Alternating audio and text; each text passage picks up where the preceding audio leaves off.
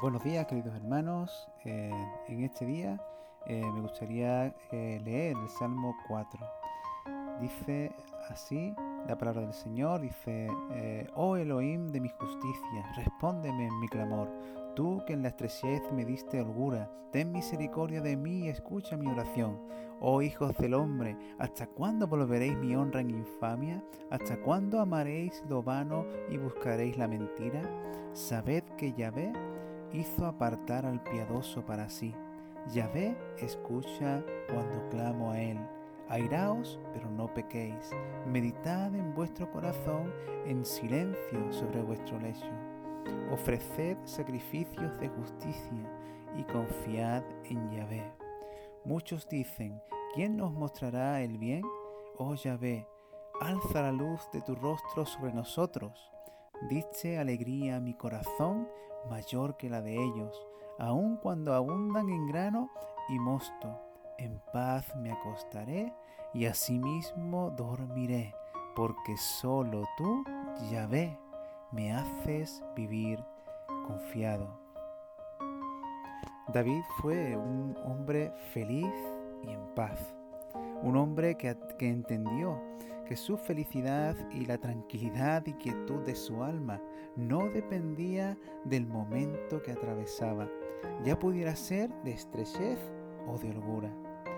Por esta razón nos reconviene que no busquemos estas dos riquezas, la felicidad y la paz, en los bienes materiales o las ofertas y pasiones terrenales, ni tampoco en los ideales humanos sean propios o ajenos.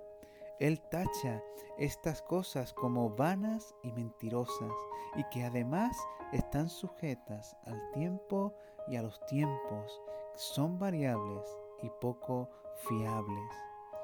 David nos muestra que la base de la felicidad y de la paz residen en vivir en confianza, en vivir con seguridad, en encontrar la estabilidad en todo momento y para todo tiempo.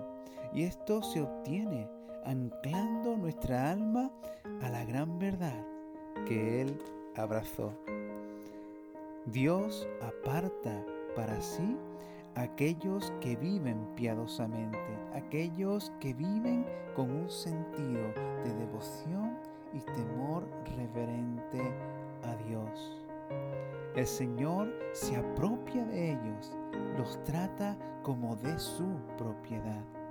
Y al ser de su propiedad, Él mismo se atribuye la responsabilidad de atenderlos y de cuidarlos.